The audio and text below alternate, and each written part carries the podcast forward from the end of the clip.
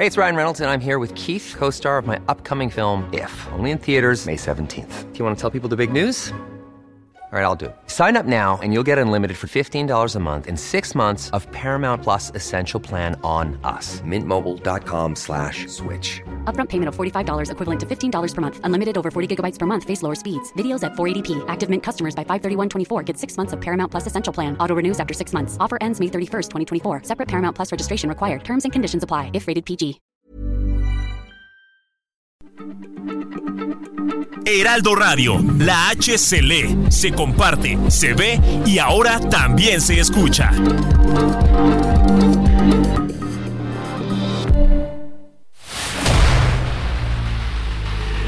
El dedo en la llaga. Había una vez un mundo en el que nadie creía. Un país de historias inexplicables. Una nación con personajes asombrosos. Santo Tomás tenía razón. Hay que ver para creer.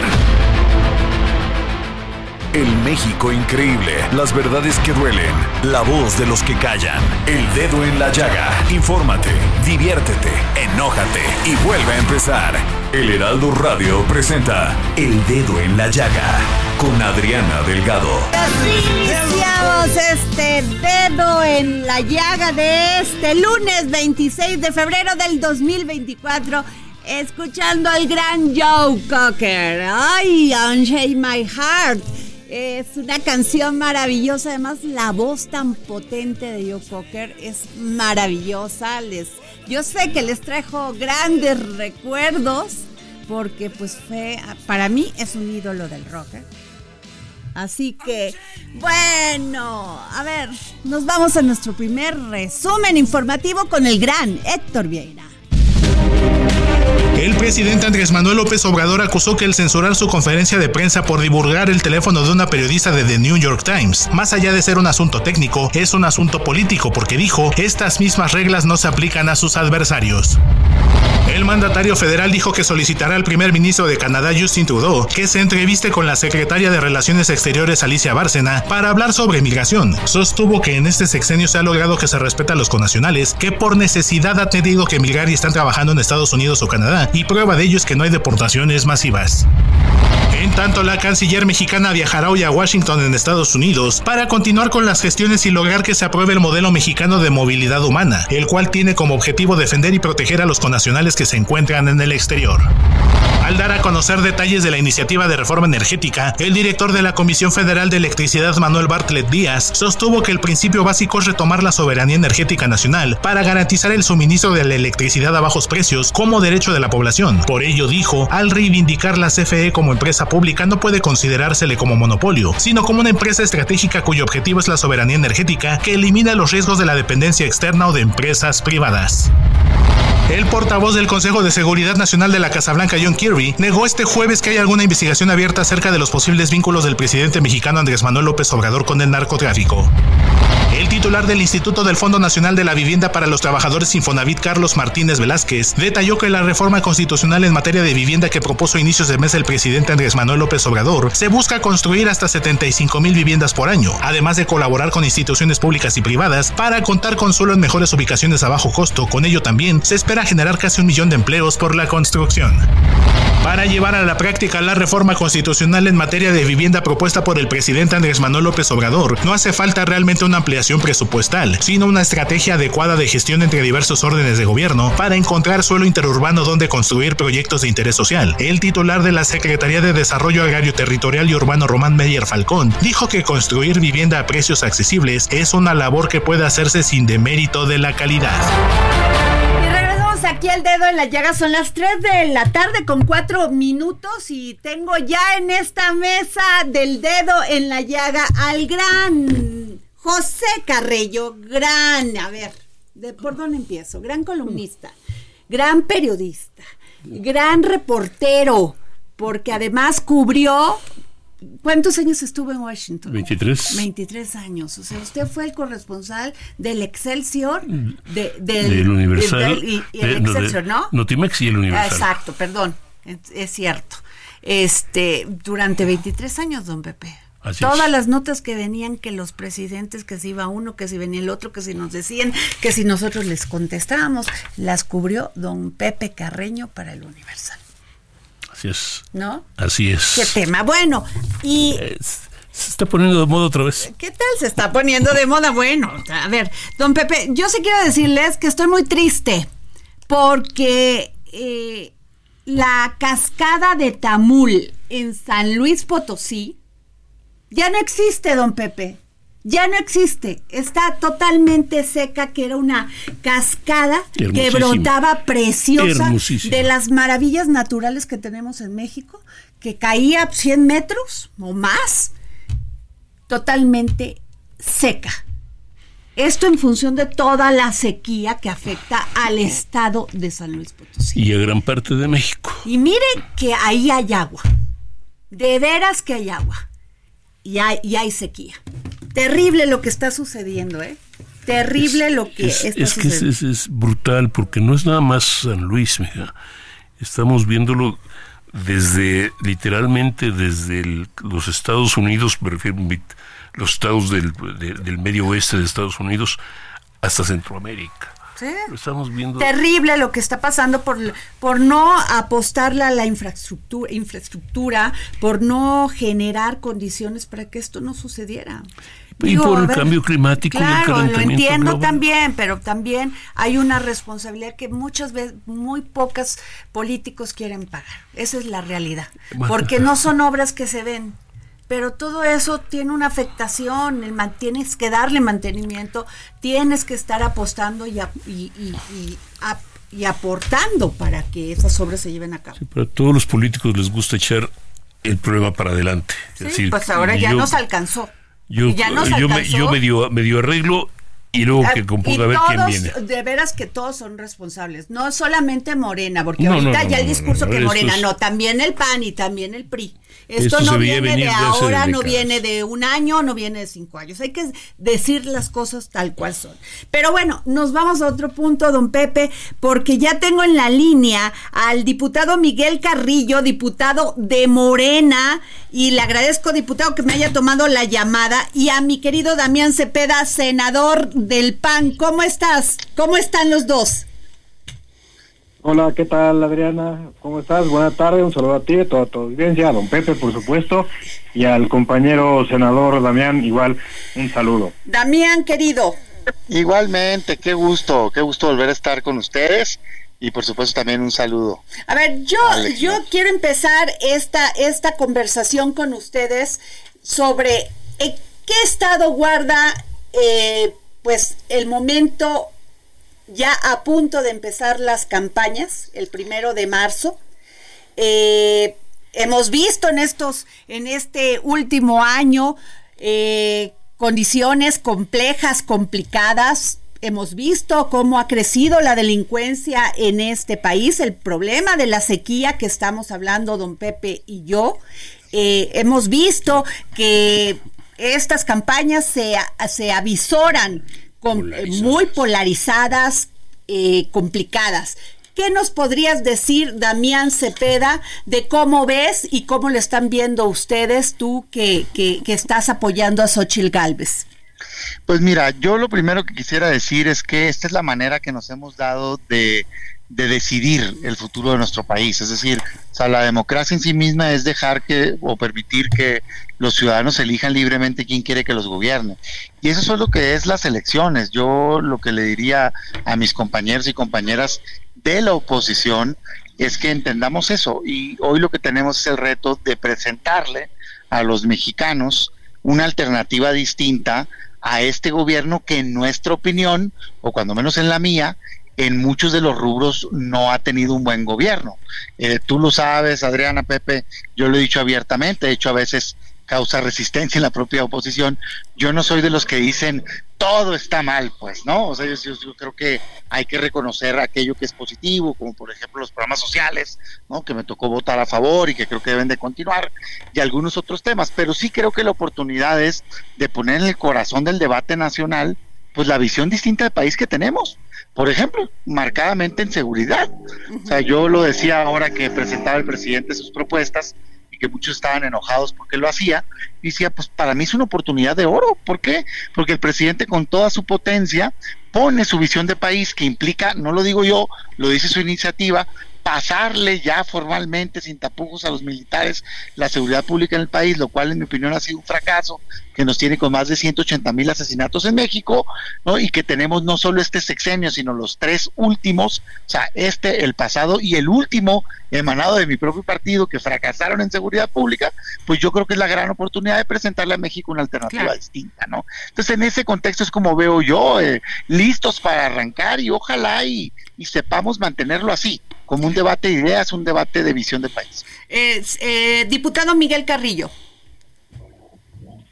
Sí, bueno, lo primero es sinceramente reconocer el nivel de autocrítica que tiene el senador Cepeda, porque efectivamente él es de los pocos que están dentro del bloque opositor o del bloque, digamos, de contención en el Senado, que está reconociendo que algo se debe hacer en materia de seguridad pública. Coincido también en el que efectivamente tenemos dos proyectos distintos, tenemos dos formas de aproximarnos a cómo atender los, los, grandes eh, temas en México para el futuro.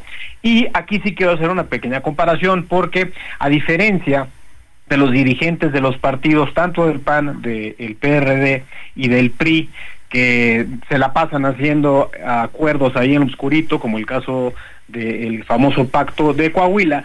Nosotros, por el otro lado, aquí en Morena, nos vamos a las plazas públicas, recuerdo perfectamente el año pasado, nos fuimos a cada una de las cabeceras de los 300 distritos electorales del país para preguntarle a la, a la gente cuál debería de ser el proyecto de nación. Y es en base a ese proyecto de nación que hoy en día la doctora Claudia Sheinbaum ya está, digamos, exponiendo, eh, respetando, por supuesto, mucho los tiempos electorales y que ya a partir del próximo primero de marzo en el Zócalo lo hará público, pero lo está esquematizando en 15 puntos que son fundamentales para todas y para todos los mexicanos.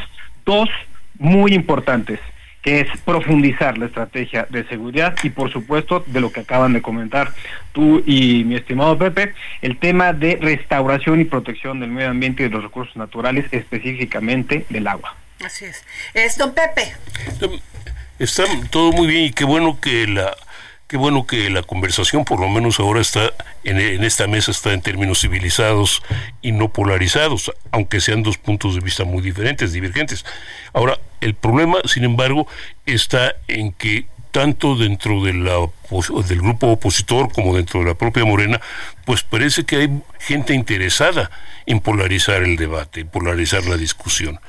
hay gente interesada también en presentar no lo mejor, ni siquiera lo mejor de, de, Morena o lo mejor de la oposición, sino parecen estar determinados en presentar los puntos más, digamos, más combativos o la, o la parte más, eh, o las partes más difíciles. El, eh, ahí, es decir, ustedes no son parte de eso, pero al mismo tiempo, ¿cómo pueden contrarrestar una polarización que se alimenta todos los días? Damián, Damián, senador Damián Cepeda. Sí, tocas un tema muy importante. ¿eh? A mí, digo, he estado este, tanto en lucha, digamos, en el Senado hacia los temas que considero que este gobierno eh, se ha equivocado, ¿no? Como también interna, ¿no? Porque tengo una postura distinta, debo de aceptar, ¿no? Eh, a, la, a la oficial, digamos, del partido. Pero hay una coincidencia en el proyecto de Xochitl, eso sí. Eh, yo lo que he dicho es que creo que es una trampa este discurso de odio. Es uno de los temas, reconociéndole otros, pues uno de los temas que yo difiero del presidente. O sea, siento que marca México entre dos visiones, ¿no? O estás con él o no. Y si no estás, eres malo, digamos. Yo no creo que sea así. O sea, a mí me parece que no solo no es malo que alguien piense distinto, es hasta deseable. O sea, México es un mosaico plural y tienes que lograr entendimiento entre distintas visiones. Me parece que al caer en el discurso de odio, o sea, cuando la oposición le contesta con el mismo odio que él genera, pues estamos cayendo en la trampa, porque al día de hoy, digamos, si fuera una guerra de círculos, ¿no? De ver quién tiene más grande el círculo, pues la respuesta es que él lo tiene. ¿No? Entonces, si sigues por ese camino en donde solo es blanco y negro, sí o no, estás a favor o en contra de lo que él dice, eh, hoy va ganando esa postura. Yo lo que creo es que en medio hay muchísima gente que puede tener una buena opinión del presidente, ¿sí? Pero no así de su gobierno. De hecho, si te fijas en la mayoría de las encuestas, aunque él tiene una popularidad aceptable, ¿no? La mayoría de la gente lo respeta, lo quiere, lo apoya. Eh, ya te hablan de, oye, ¿estás mejor en seguridad? No, ¿estás mejor en salud? No. Pues yo creo que ese es el tema, hacia ahí hay que centrar. Y por eso yo digo, perfectamente yo puedo batir aquí con el diputado, pues la política de seguridad. O sea, yo diría, a ver, eh, la candidata de Morena eh, no logra separarse de la estrategia del presidente. Yo pensaría que sí se iba a separar, ¿eh? porque en la ciudad hizo algo distinto, o sea, no militarizó, pero públicamente dice que quiere seguir por ese camino, pues yo digo, ah, pues es que eso creo que está mal, porque si continúas por el mismo camino, que implica militarizar, militarizar y militarizar más, el resultado va a ser el mismo, pues, el mismo que los últimos tres sexenios. Más asesinatos, más violencia, lo que requeriríamos es un cuerpo civil profesional que se encargue de desarticular el crimen organizado con inteligencia, inteligencia financiera y fortalecer policías estatales y municipales. Bueno, es un punto de contraste. Este diputado, Miguel Carrillo. Sí, muchísimas gracias. Pues mira, qué bueno que el senador está tocando el tema de las encuestas, porque hoy lo que podemos observar en la mayoría, o si no es que en todas, absolutamente todas las encuestas que se han publicado, por lo menos de enero a la fecha, que es cuando ya tenemos o estábamos en este proceso de intercampañas, es que en promedio la diferencia entre la propuesta que lleva la coalición Sigamos y Sabiendo Historia, eh, que encabeza la doctora Claudia Sheinbaum, contrario a la propuesta que encabezan los partidos del bloque opositor, pues más o menos es de 25, 26, 27 puntos, en algunas llega a estar a más del doble. Entonces, eso lo que indica es que las y los mexicanos están esperando, ojo, no que la doctora se esté separando de la estrategia de administración pública que tiene, o de la visión que tiene el presidente López Obrador. Lo que se está contemplando es que sea una continuidad pero con un cambio. Es tiempo de las mujeres y la visión científica que le puede aportar.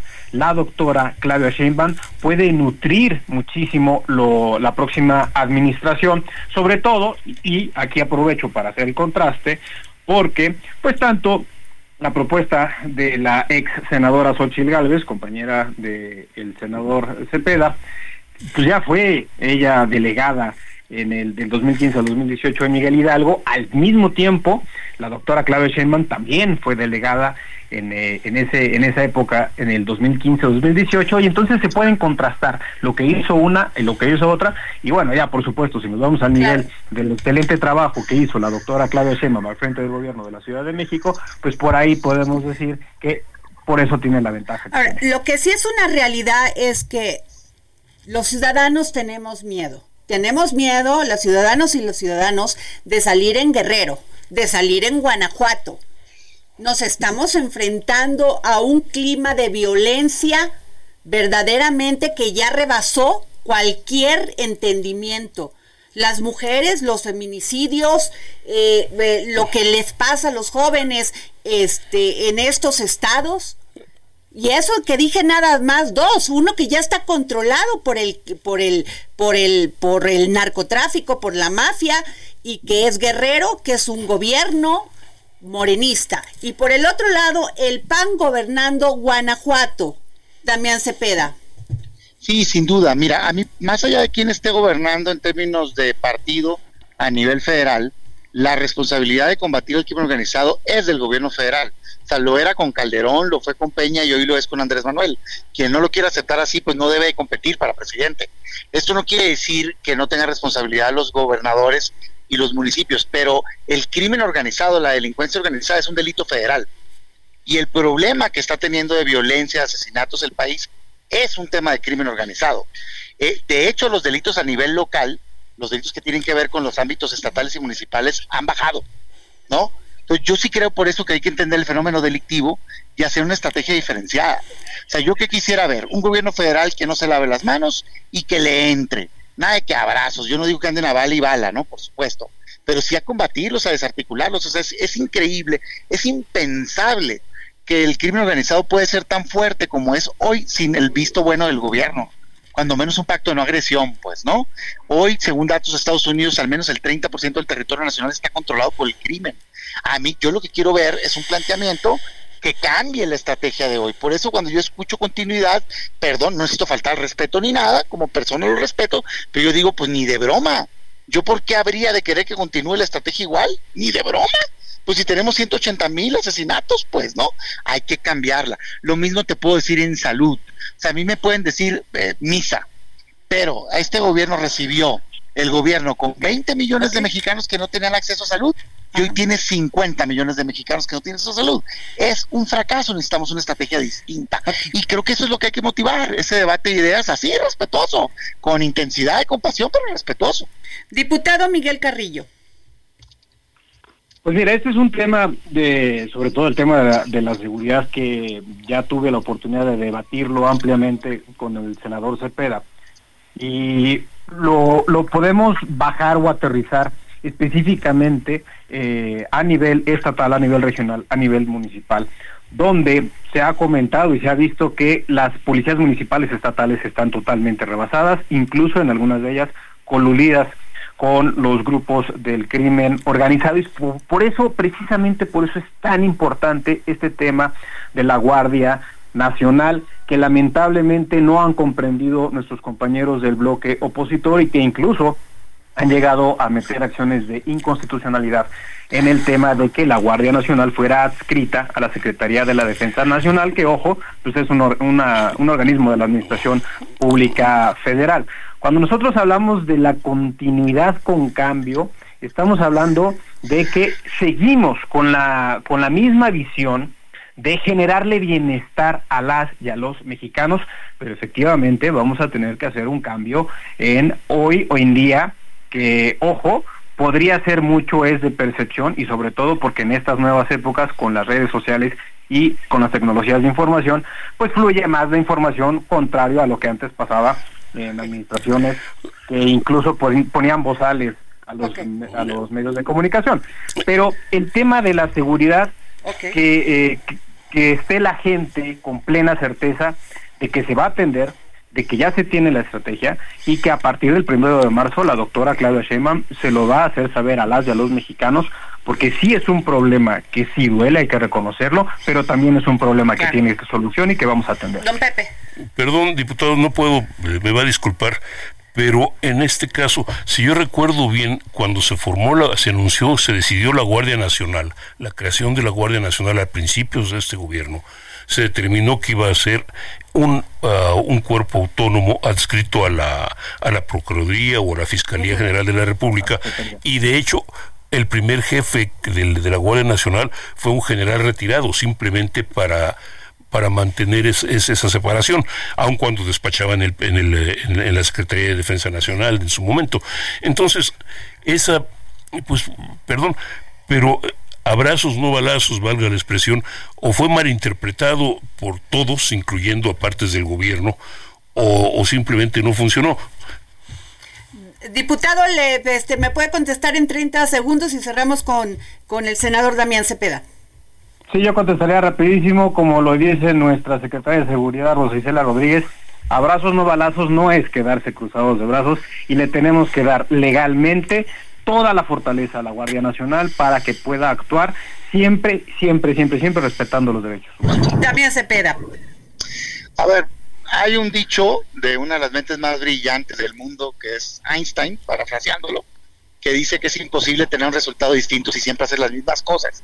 Yo con autocrítica digo, incluyendo el último gobierno de Calderón, ¿no? Uh -huh. Más el de Peña, más el de López Obrador, están necios planteando.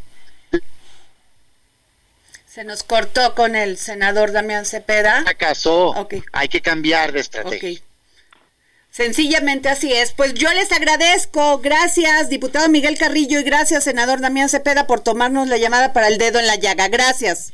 Gracias, saludos. Un gusto. Sí. Gracias. Saludos, buena pues semana. Sí. Lo, los dos eh, aceptan el, te, el problema que tenemos. Eh, Damián muy equilibrado dice desde desde es que, el sexenio de PAN, del PRI, del eh, todos se han equivocado. Miren, es que es cierto, la realidad es que el, el, el problema no viene de ahora. El problema El problema es, y es, y es un problema viejo.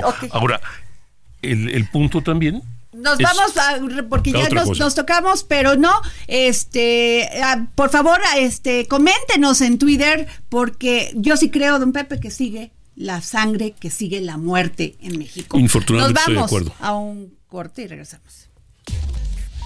Sigue a Adriana Delgado en su cuenta de Twitter arroba Adri Delgado Ruiz. Además, te invitamos a enviar tus opiniones y comentarios en texto o por mensaje de audio a través de WhatsApp al 55 2544 3334. Y si quieres escuchar El Dedo en la Llaga. Hey, I'm Ryan Reynolds. At Mint Mobile, we like to do the opposite of what Big Wireless does. They charge you a lot. we charge you a little. So naturally, when they announced they'd be raising their prices due to inflation, we decided to deflate our prices due to not hating you. That's right. We're cutting the price of Mint Unlimited from $30 a month to just $15 a month. Give it a try at mintmobile.com slash switch. $45 upfront for three months plus taxes and fees. Promote for new customers for limited time. Unlimited more than 40 gigabytes per month. Slows. Full terms at mintmobile.com. de El Heraldo Radio. En cualquier momento y donde quiera que te encuentres, descarga el podcast disponible en Spotify y iTunes.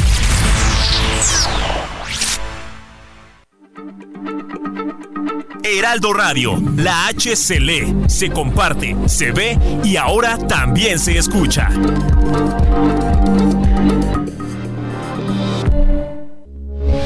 Heraldo Radio, con la H que sí suena y ahora también se escucha. Sigue a Adriana Delgado en su cuenta de Twitter en arroba Adri Delgado Ruiz. Y envíanos tus comentarios vía WhatsApp al 55 25 44 33 34 o 55 25 02 21 04. Adriana Delgado entrevista en exclusiva al chef Abel Hernández Mejía. Generalmente se piensa de una forma muy equivocada que la cocina es para las mujeres y más en un país como este. que ha ido cambiando mucho. Del patriarcado y del machismo.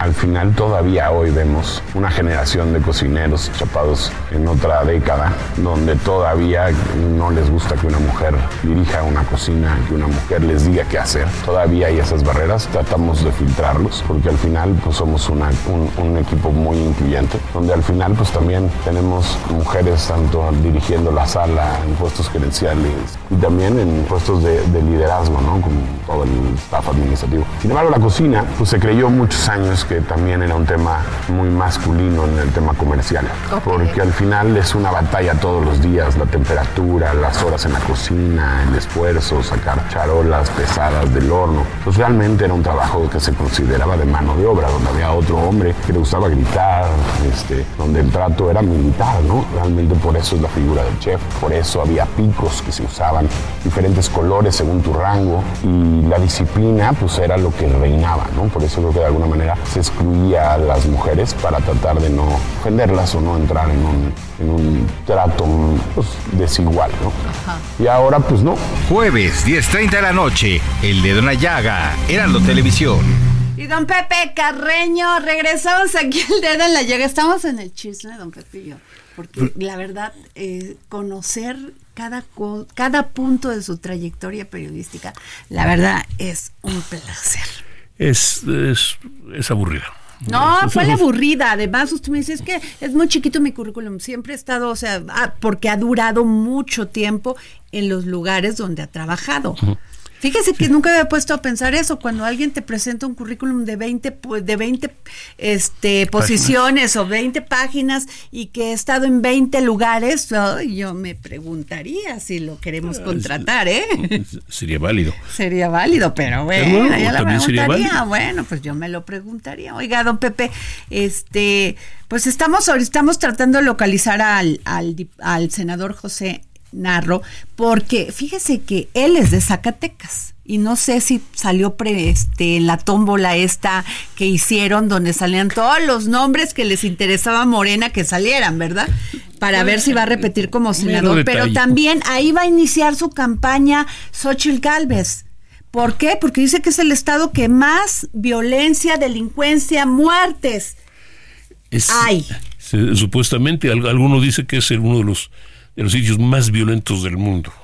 Pero, o sea, pero es que ya es todo México, o sea, perdón que lo diga, pero no es posible que este fin de semana hayan muerto 211 personas, más todas las fosas clandestinas que encuentran con cadáveres, don Pepe. Y no se dice nada, estamos peleando que si dijo el nombre, que si dio el celular, que entiendo la importancia y la relevancia del el, el, error terrible que cometió el presidente de andar dando los datos particulares de una persona y sobre todo su celular. Y mire, es, es, terrible. Primero porque por alguna razón el presidente toma como, como casi como ofensa personal el ah. que alguien hable de la violencia en el país porque es, decir pero es que al presidente no le gusta hablar ni de feminicidios que existen y que ahí están y ahí están las cifras y tampoco le gusta hablar de la muerte de los jóvenes ni tampoco le gusta hablar que ahí está el problema y cómo lo vamos a solucionar y esa es pues, una parte de la bronca porque además sus muchos de esos funcionarios lo asumen también de esa manera. Eh, un error desde mi punto de vista porque ciertamente debe haber es vamos no solo deben asumir el problema finalmente por esa, esa fue una de las razones por la que se les eligió. Ajá. la realidad.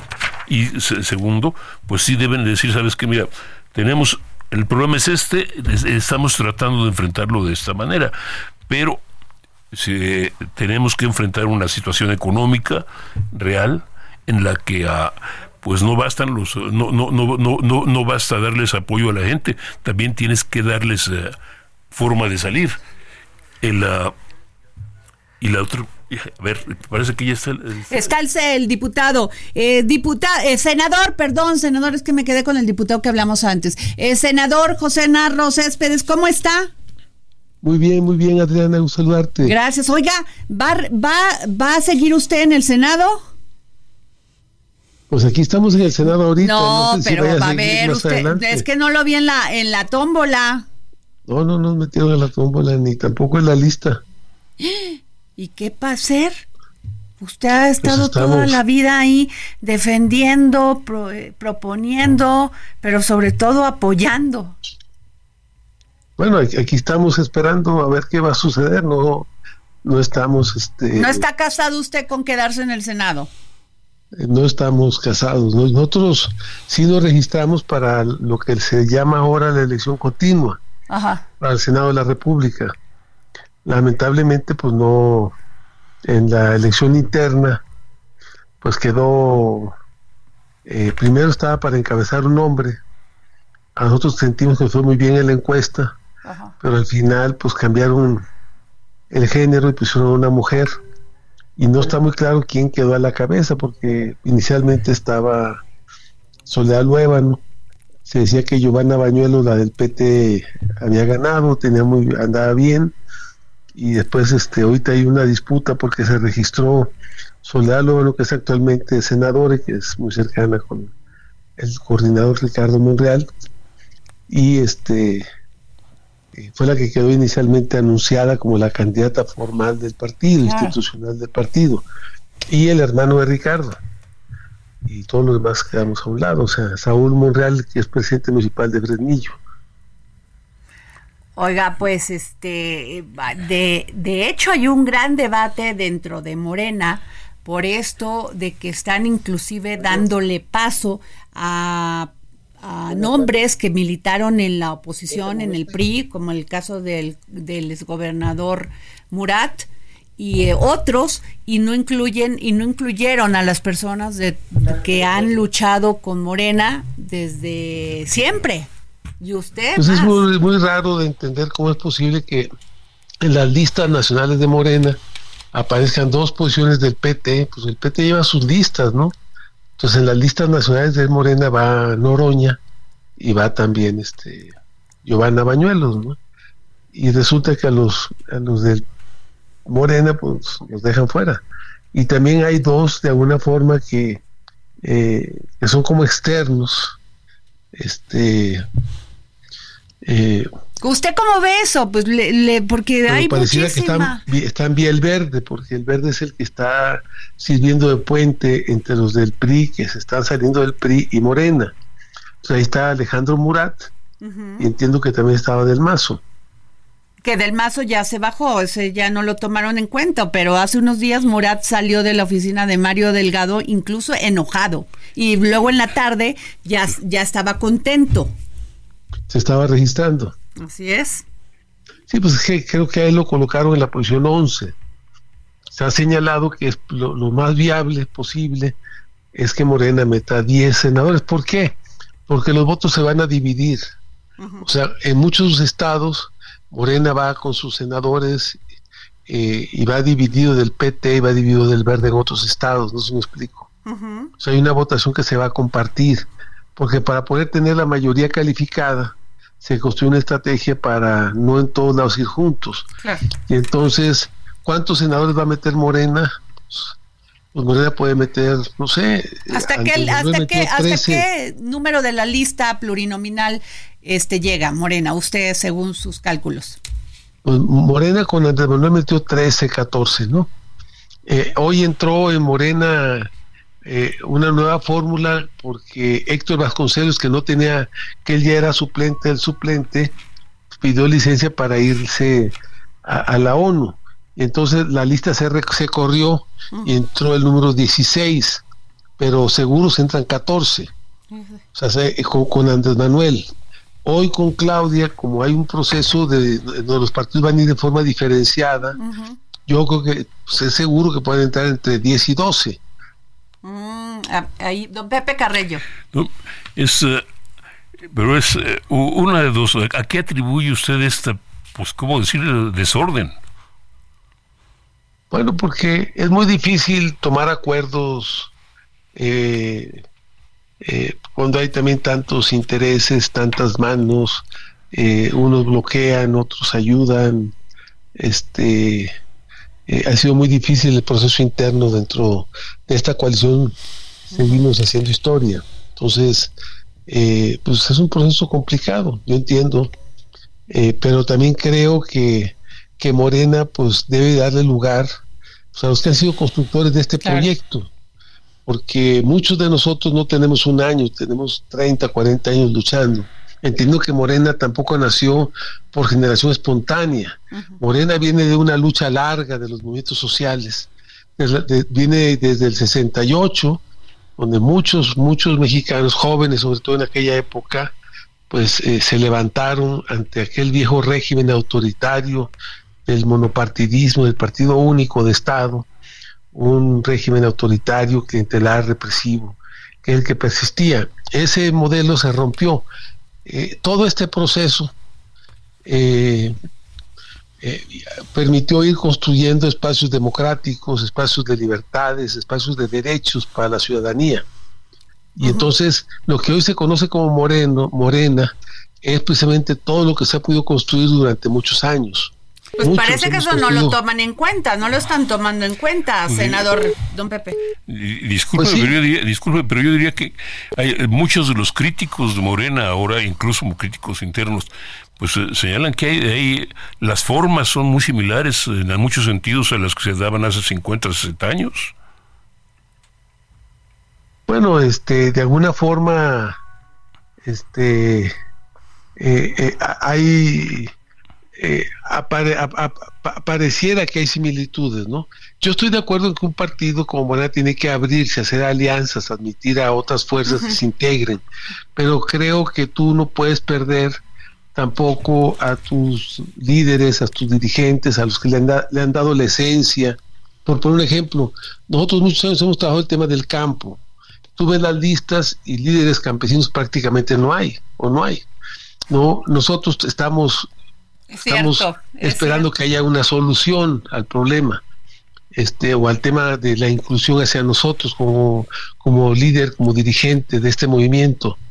Pero todavía no, bueno, estamos Todavía hay tiempo, todavía no los registraron ya cuando los Todavía hay tiempo porque el día 14, acordémonos, el día 29, eh, eh, El, día 29 de este mes eh, está el Consejo Nacional de Morena. Mm, y el Consejo Nacional de Morena es el que va a validar al final pues las, las candidaturas ah, Qué importante, qué interesante lo que nos dicen. O sea que todos aquellos que quedaron en las listas plurinominales y uninominales todavía puede cambiar, digo, Puede. Puede haber algunas modificaciones, ¿no? Ok, pues... Acordémonos que el día 29 es el día último antes del inicio y del arranque formal de las campañas, que es el día primero de marzo.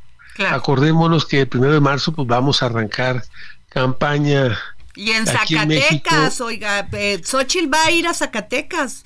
Xochitl Gávez que ir a Zacatecas, pues es. ese, día entiendo que hubiera Zacatecas, hubiera Aguascalientes y hubiera Guanajuato. Porque Pero bueno, Zacatecas ya no tiene nada que hacer, la verdad. Pero, pero que si está gobernado, dice ella que está, que está destrozado Zacatecas con todo el tema de la violencia. Seguridad. Y la seguridad. Bueno, hay cierto, hay, problemas, pero yo, yo quiero decir que en Zacatecas hemos ido avanzando en la construcción de la paz. O sea, ha habido avances importantes. Pero senador, es cierto que es terrible. Todos los días hay alguien muerto en Zacatecas. Pues sí.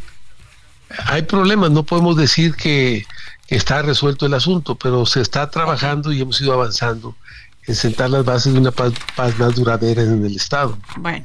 Pues yo le agradezco mucho, senador José Narro, de veras, muchas gracias por tomarnos la llamada. Muchas gracias, Adriana. Muchas gracias. Un gran saludo a los dos. Gracias. Gracias. Y bueno, los escuchamos a escuchar el episodio 6 de la el episodio 6 de la temporada 2 de, del podcast de Claudia Chainbaum, que en esta ocasión nos habla de que en México la planificación estratégica de la inversión se vuelve crucial para promover un desarrollo equitativo y sostenible. Hay que escuchar, hay que escuchar todas las propuestas porque la gran encuesta es el próximo 2 de junio, don Pepe. Esa es la de de veras. Y déjeme decirle que ya tengo en la línea al, al secretario de Desarrollo Agrario, Román Meyer Falcón. ¿Cómo está, secretario? Muy bien, muchísimas gracias. Muy buenas tardes. Oiga, este, ¿cómo le ha ido? Que ha andado visitando todo el país y ah, me llamó la atención una, una declaración que usted dio sobre el tema de esta propuesta que hacen de la vivienda y dice usted que es viable, pero yo siempre me pregunto, ¿de dónde va a salir tanto dinero, secretario? Buena pregunta. Bueno, a ver, habrá que recordar en primera instancia que la propuesta que eh, manda eh, el señor presidente es una propuesta de reforma al Infonavit. Ahora, ese este instituto no depende, digamos, de recursos federales. Eh, recordemos que todos estamos de alguna forma obligados, los, eh, los este, empresarios, los patrones, de hacer la aportación correspondiente tanto en el IMSS como en el Infonavit. Entonces, la propuesta consiste en que el Infonavit haga dos funciones principalmente. Uno, la parte de la construcción, o sea, que tenga capacidad eh, administrativa para poder construir vivienda y esa vivienda que también se pueda rentar a los trabajadores. Entonces, esas dos eh, acciones van a poder atender, eh, digamos, un sector del mercado que busca vivienda de interés social, pero que desafortunadamente en muchas ocasiones no la encuentra o la encuentra considerablemente lejos de las propias ciudades, o sea, en las periferias. En ah, esta propuesta lo que se busca es que sea es vivienda céntrica. Ok. A, ver, quiero entender, yo cotizo, tengo mi, mi crédito Infonavit y de repente voy y compro un, una casa, ¿no? No la voy a habitar, pero sí la puedo rentar y de ahí pagando. ¿Es así?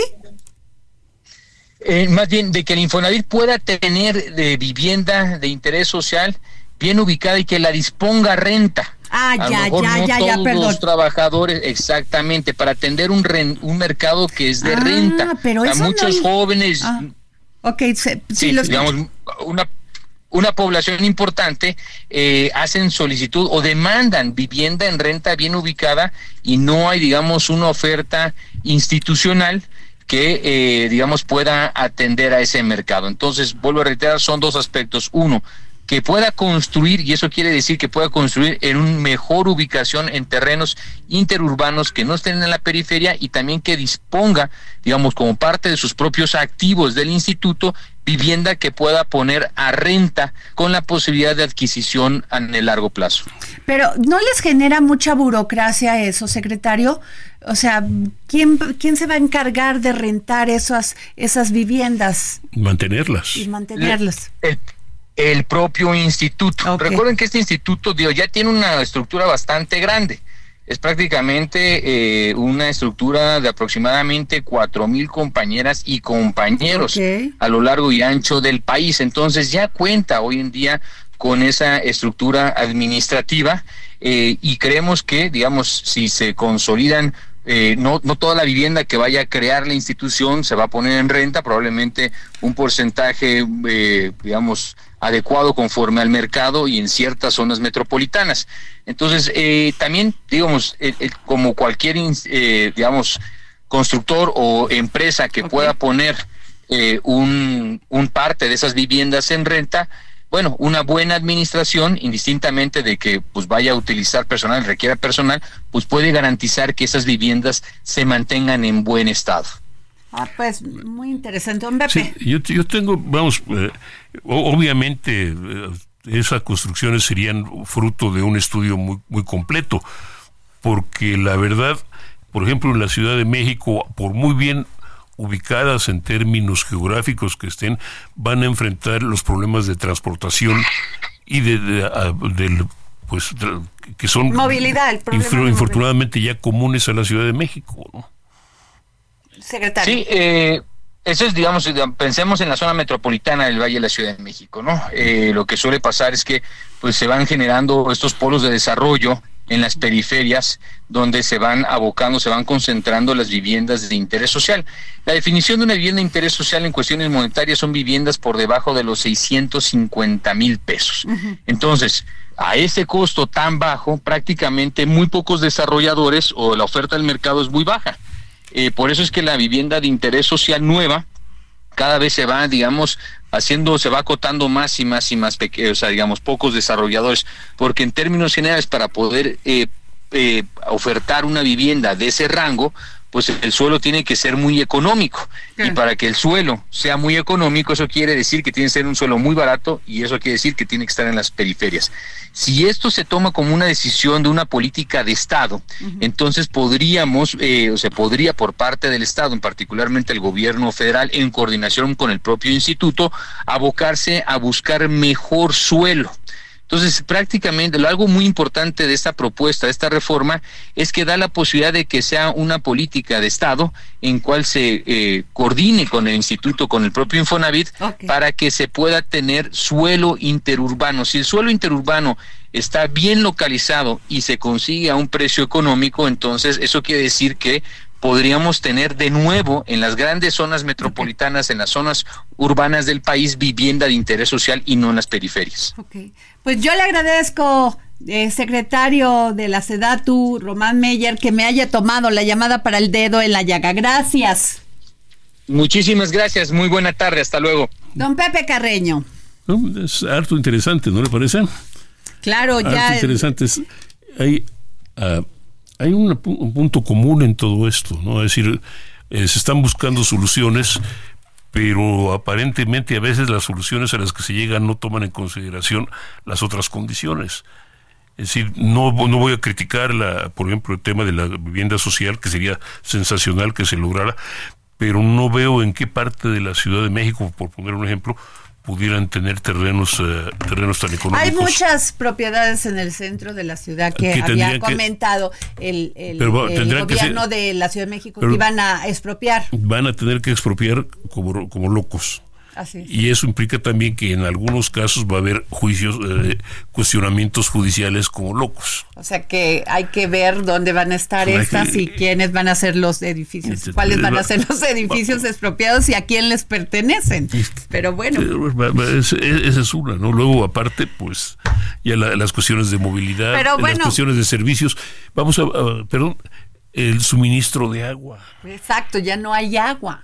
Pero, mm. pero la población sigue viniendo acá. El presidente cuando llegó, el presidente Andrés Manuel López Obrador, cuando llegó aquí al gobierno, dijo que iba a descentralizar el gobierno, que unos iban a ir para Guerrero. Qué bueno que no se fueron para Guerrero. No, ya tendrían, ya hubiesen regresado al año. Pero que iba a descentralizar la, o sea, a Veracruz, a Guerrero, a esto, no ha pasado, no ha pasado. Y siempre dicen lo mismo, vamos a descentralizar. Porque no pueden ya vivir tanta gente en la Ciudad de México. es, es, es un círculo vicioso. La Ciudad de México tiene los servicios que atraen, que traen inmigrantes, valga la expresión, y los nuevos inmigrantes crean la necesidad de nuevos servicios que al ser satisfechos crean otra vez. Le quiero hacer una pregunta rápido antes de irnos. Tenemos 40 segundos. Se equivocó el presidente en ah, dar los teléfonos. Sí. Y meterse con... Es ilegal, a ver, Ahora, mire, es decir, vamos, no, eh, yo lo podría de esa manera. Se vale cuestionar al periódico, se vale cuestionar el reportaje, se vale cuestionar eh, las razones. Ahora, se vale, no se vale también dar los teléfono personal de, de la corresponsal en este caso. Ya, problemas en Estados Unidos, otros más. Mire, otro más, pero se lo voy a poner de esta manera. El presidente tiene 10 millones de seguidores en X, el New York Times tiene 53 millones. Nos vamos, esto fue el dedo en la llaga. Gracias.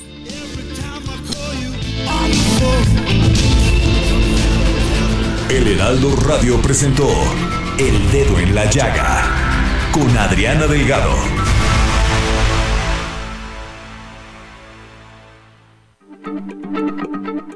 Heraldo Radio, la H se lee, se comparte, se ve y ahora también se escucha.